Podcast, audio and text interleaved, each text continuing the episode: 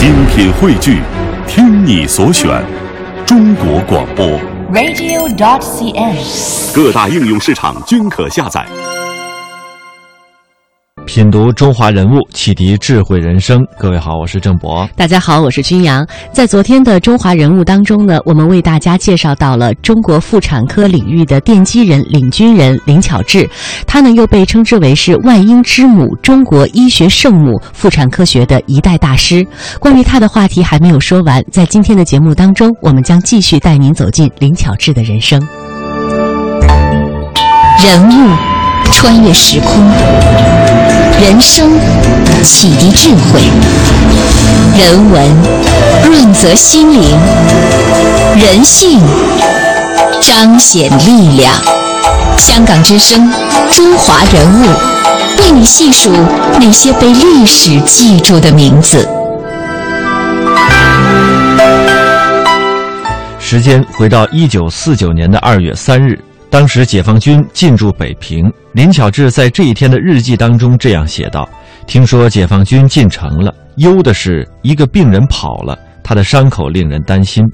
很多人都说啊，林巧稚这一生当中眼睛里只有病人。他说过一句著名的话：‘我是一辈子的值班医生。’后来，林巧稚关闭了抗战当中办了六年的私人诊所，重回协和。他风风火火，在经过了战争洗劫，只剩下几张病床的医院里重建了妇产科。协和附院占据了林巧稚全部的心力。他这样说：“我是个医生，医生的本分是医治病人。”这就不难理解，他没有参加开国大典，而是在产房里静静守候着他的病人。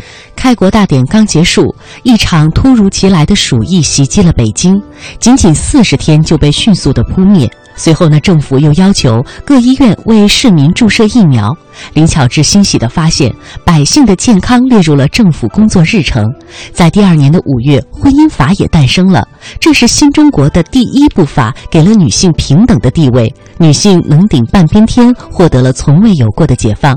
多年以后，已是古稀之年的林巧稚出访欧洲时说：“过去我以为西方的妇女比东方的妇女有更大的权利，可是真正的权利，恐怕现在说起来，咱们中国的妇女还是比较高的。”新中国医院不再只向有钱人开放，越来越多的平民女性走进了医院，各医院的妇产科都是人满为患。于是林巧稚向当时的北京市长彭真提了一个建议，说建一所大型的妇产医院。彭真不仅接受了他的建议，而且请他来选址和设计布局。一九五九年，北京妇产医院落成。接下来我们听到的是复旦大学历史系副教授高希和彭真的女儿傅燕，以及林巧稚的学生们回忆了当年林巧稚在工作当中感人的点点滴滴。五十年代以后，他其实真正是看到了共产党和毛泽东所提倡的一切为劳动人民服务。共产党所关心的就是人民群众。那么，我觉得这一点从大的方向上跟林巧稚心中的目标是不谋而合的。他是为他觉得他的目标就是病人，共产党提到就是为人民群众和老百姓去服务。一九五二年，林巧稚在《打开协和窗户看祖国》中写道：“协和的窗户打开了，我受着阳光的沐浴，呼吸到了。”新鲜的空气。后来，林巧稚有了许多新头衔：中华医学会副会长、全国人大常委会委员、北京市政协副主席等等。她的知名度越来越高，但林巧稚还是最喜欢人家叫她林大夫。她是个非常执着、非常严谨、非常认真的个老太太，而且她那个爱心真是对对这些这些，呃，女人女女人嘛。那真是倾心倾力，为了这些妇女，为了孩子。曾经听邓大姐说过一句话，就是说，说林大夫身上有一种特别的吸引力。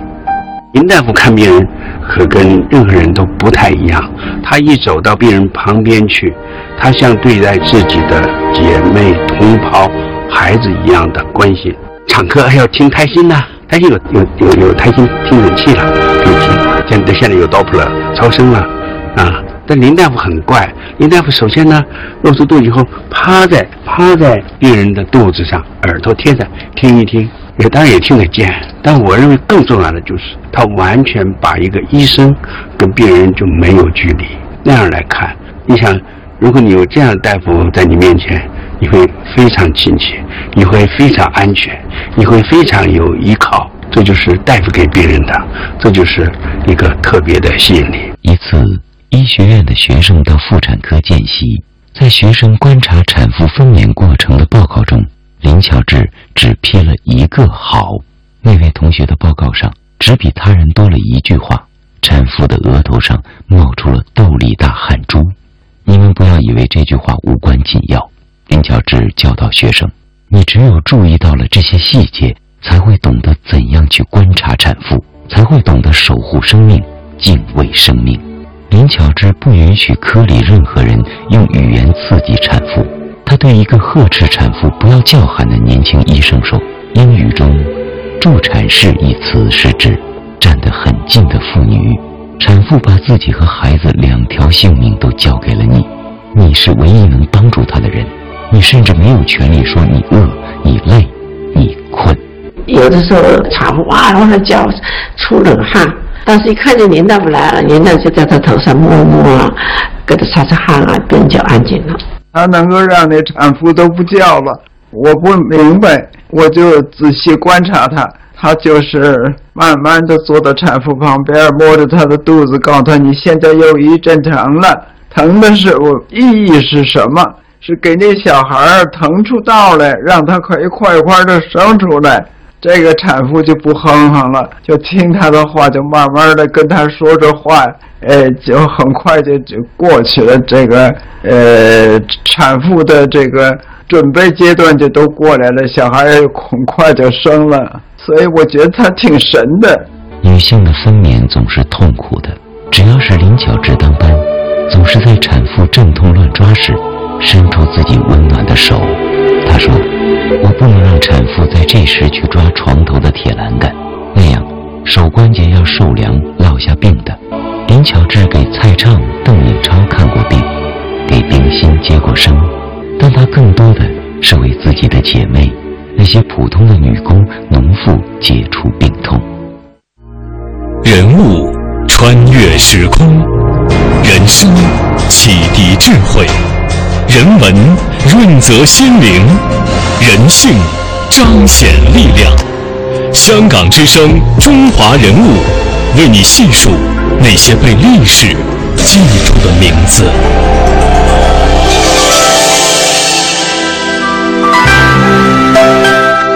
在一份六十年前的病历上，清楚地写着：董丽，三十岁，怀孕三个月，诊断为宫颈癌，建议治疗方案切除子宫。这是董丽结婚六年第一次怀孕，但却面临着孩子不保、子宫切除，将永远失去做母亲的可能。来听听这位当年的患者董丽回忆这段故事。回家我就哭，后来。家里就托人就打听哪个医院好，哪个大夫好，他们就提出了协和医院的那个林大夫比较有名，尤其对妇产科特别有名。那我就上那儿就就挂他的号，那还那时候就选择就检指定非得叫林大夫治不可。手术前夜，林巧稚辗转难眠。晚上十一点钟的时候。林大夫上我病房去了，他说：“哎呀，为你的病，我头发都愁白了。现在我知道你家里人口很少，你丈夫还是一个独苗。我有我想法啊，我想要给你保住一个孩子，但是我责任太大了，万一要出了差错是我的责任，我不应该给你保孩子。按照病理，按照情况。”应该把子那个瘤子、子宫都取出去，孩子都取出去，保大人。把爱施予病人，把风险留给自己。林巧稚敢于这样做，绝不是感情用事。他发现董丽身上的肿物和一般的恶性病变不一样，倒像是怀孕中良性肿瘤的一种特殊变化。这意外的发现让林巧稚更加谨慎起来。他请来其他科室的专家会诊。在他的坚持下，做出了暂不做子宫切除、继续观察的决定。不动手术了，但是你要听我的，每礼拜我要来会诊，来一次会诊，看你那瘤子发展怎么样，是慢呢是快。如果你在家里突然要是有有血了，那瘤子要流血了，哪管是夜里，你也要坐汽车来，赶紧来。在长达数月的时间里，林巧稚每逢周五就亲自为董丽做一次仔细的身体检查，用科学家敏锐的眼光严密注视着肿物的一举一动。就这样，一晃六个月过去了，董丽的产期渐渐临近。除了腹中的胎儿一天天长大，一切病变都没有发生。为了避免意外，林巧稚果断决定停止观察，立即做剖腹产手术。董丽顺利生下了一个健康的女儿。不是林巧稚没有我今天，我没和他把我家庭的情况给他介。我是一个病人患者，我把我家庭说什么？他怎么知道我家里这么少，很需要能有一个有一个小孩呢？为了纪念林巧稚，夫妇俩为女儿取名念林。作为一个大夫的，不管是治你病啊，他对你的终身什么都为你都着想了。这样德高望重的大夫上哪儿找去？后来，董丽子宫颈处的肿块竟自然而然消失了。林巧稚确认，董丽所患的宫颈肿块。是一种特殊的妊娠反应，而不是恶性肿瘤。数年之后，这个罕见的病例被国际医学界确认为可随着孕妇妊娠过程而自动消失的蜕膜瘤。林巧稚说：“要时刻想着病人，医生要为病人的幸福着想，这是我们做医生应当尽到的天职。”溯华夏五千年，英才辈出。激扬文字，书写风流；跌宕声韵，记录千秋；征战沙场，气吞山河。这里是香港之声，中华人物。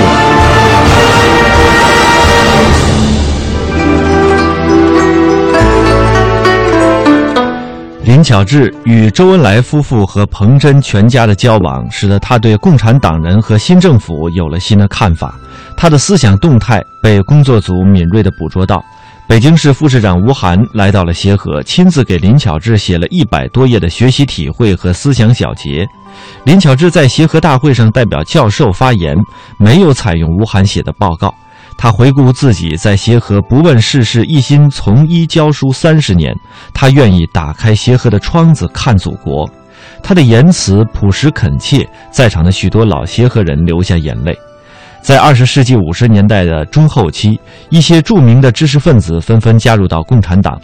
林巧稚对周恩来说：“一个诚实的人不能欺骗组织，也不能欺骗自己，因为他是一名虔诚的基督徒，入党恐怕不便。”周恩来宽慰他不必介意这个问题，在党外一样可以工作。林巧稚作为一名基督徒，他做到了。一九二九年，经过八年的学习，他获得了博士学位，被聘为协和医院妇产科大夫，成为这个医学堂留下的第一位中国女医生。在当时，一个二十八岁的女子能够取得这样的成就是很不容易的。因为在林巧稚生长的那个年代，正是妇女们受到封建的政权、族权、神权，包括夫权的重重压迫的年代。他决意冲破几千年重男轻女的旧礼教，用自己的努力去打破“女人不行”的这样的传统观念，为女子争一口气。在那个年代，一个女医生如果结婚生育的话，前途就恐怕要受到威胁。在事业和个人幸福不能两全的情况之下，林巧稚把事业放在了第一位。机会总是眷顾有准备的人。林巧稚从医生涯的命运转折，也是在不经意间到来的。那是一个圣诞节前的平安夜，几位外国医生因为要参加聚会，早早的离开了医院。留在病房里的只有助理住院部的医师林巧稚。夜晚的病房光线柔和，静谧安宁。大部分的病人已经睡了，偶有刚做完手术的患者发出低声的呃轻声的低吟。忙碌了一天的林巧稚刚检查完病房，回到值班室，打算休息一会儿。突然，他看见急诊的灯亮了，林巧稚迅速地跑到了急诊室，看见病房躺着一个二十多岁的女子，面色苍白，皮肤湿冷，已经处于半昏迷的状态了。经过家人的描述和初步的检查，林巧稚判断病人为宫外孕，需要马上手术，否则是会有生命危险的。没有片刻的迟疑，她一边立即通知准备做手术，一边呢给主治医生打电话。但是电话的那一端传来的却是阵阵忙音，林巧稚的心当时是揪得一阵比一阵紧。终于电话通了，喂，电话里的声音很嘈杂，隐隐还有音乐声。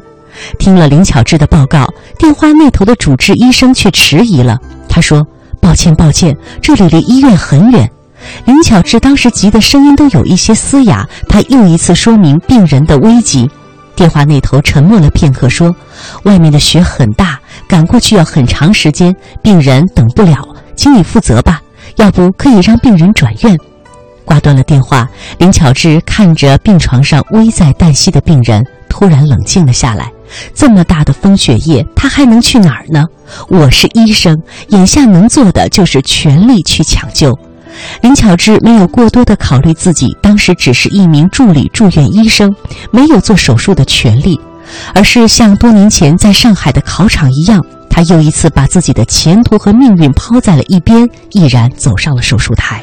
在无影灯下，林巧稚站在手术台上，全神贯注，仿佛全世界都不存在了。眼睛里只有这位病人，清创、整理、缝合、包扎，一切都进行的有条不紊。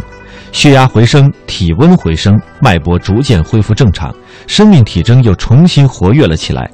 林巧稚的成功，并不是凭借着她的幸运，在她拿起手术刀的那一时刻，手术刀是炽热的，连带着她生命的体温，也带着她多年刻苦学习和医术和胸有成竹的自信，更凝聚着她对于生命的理解和敬畏。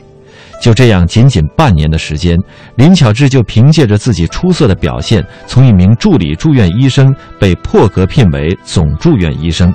被聘为协和医学院妇产科学系的助教，走完了常人需要走五年才能走完的路。在协和，林巧稚是第一位任总住院医生的女性，也是当时协和医院妇产科职位最高的中国医生。然而，这代价是巨大的。林巧稚不仅医术高明，她的医德、医风、奉献精神更是有口皆碑。在抗日战争爆发之后，北平沦陷，协和医院因为是美国人办的而得以幸存。一九三九年，林巧稚受到了协和派遣到美国进修。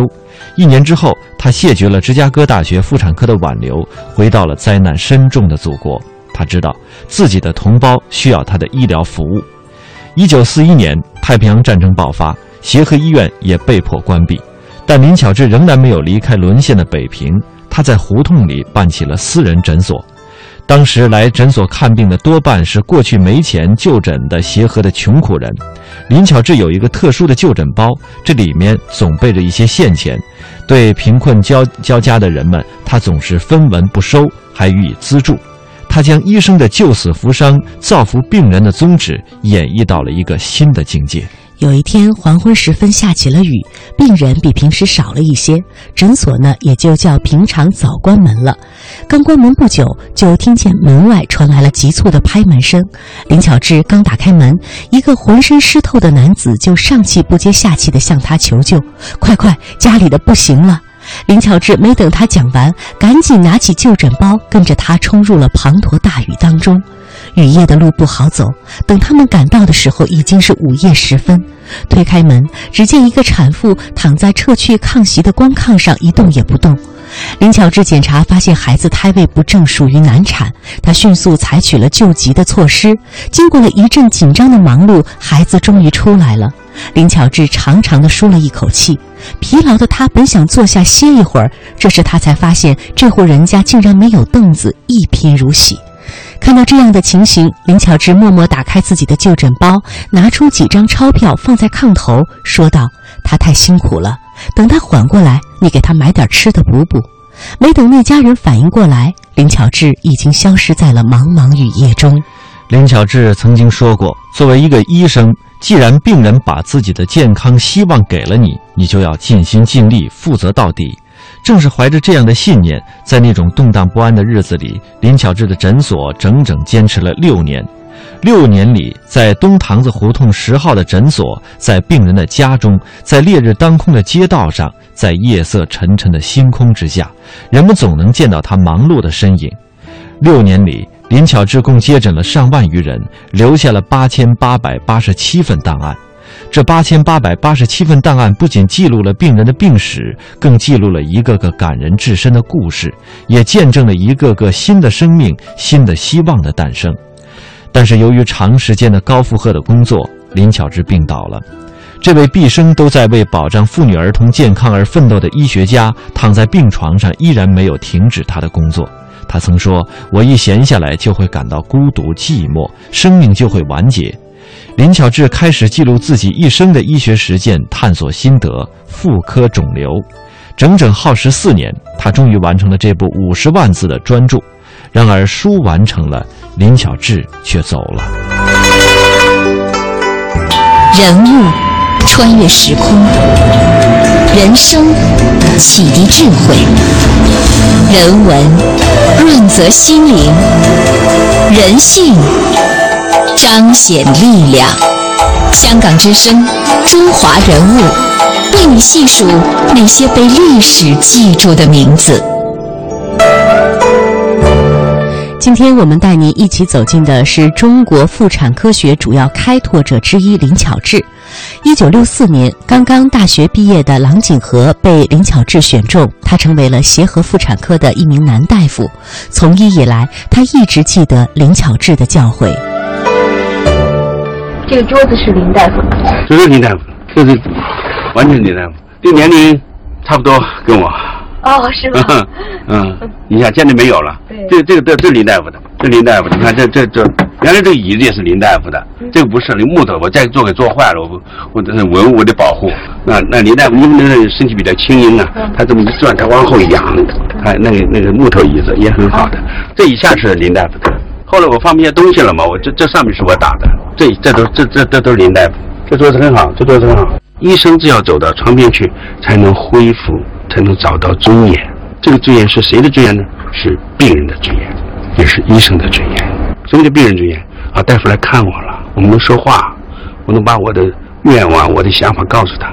这是你是病人，你是尊严，你不是个机器。同样的，我一个医生。在床边去，我跟你病人对话，我是你的，我是你的大夫，你是我的病人，我们俩是然是平等的。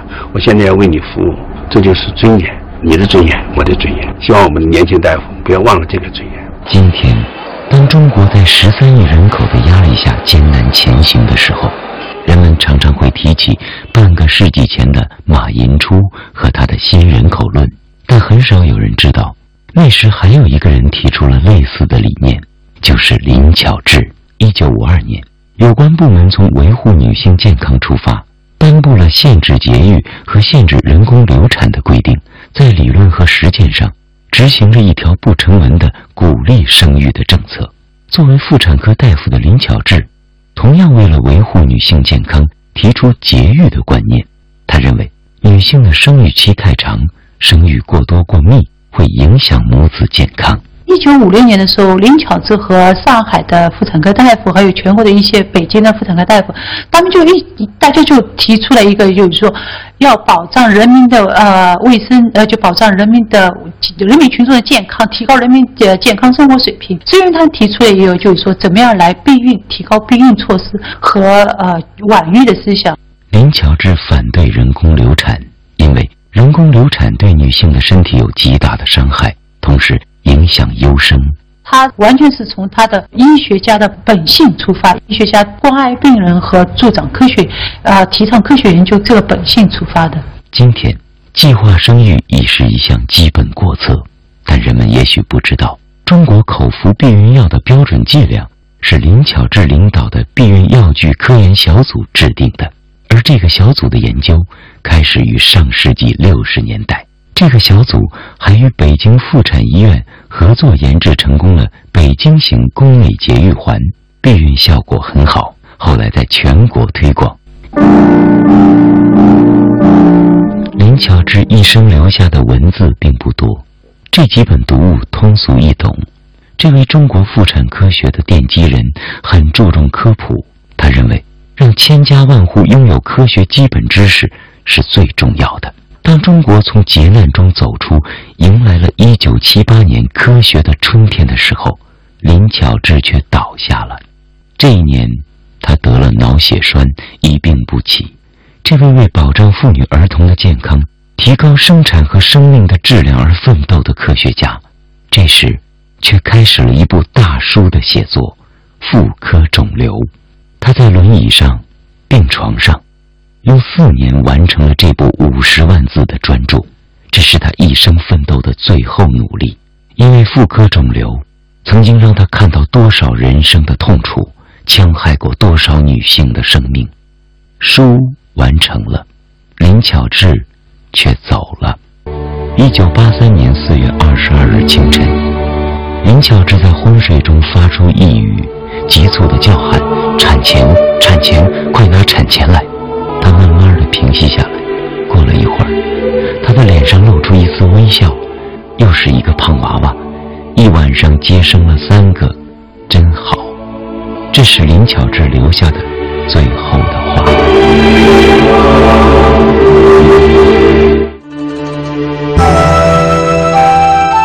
中华人物被历史记住的名字。今天我们带您走进的是中国妇产科学的主要开拓者之一——北京协和医院第一位中国籍的妇产科主任及第一届中国科学院唯一的女学部院士林巧稚。这就是这两天中华人物我们带您走进的这位人物。明天节目我们再会。明天再会。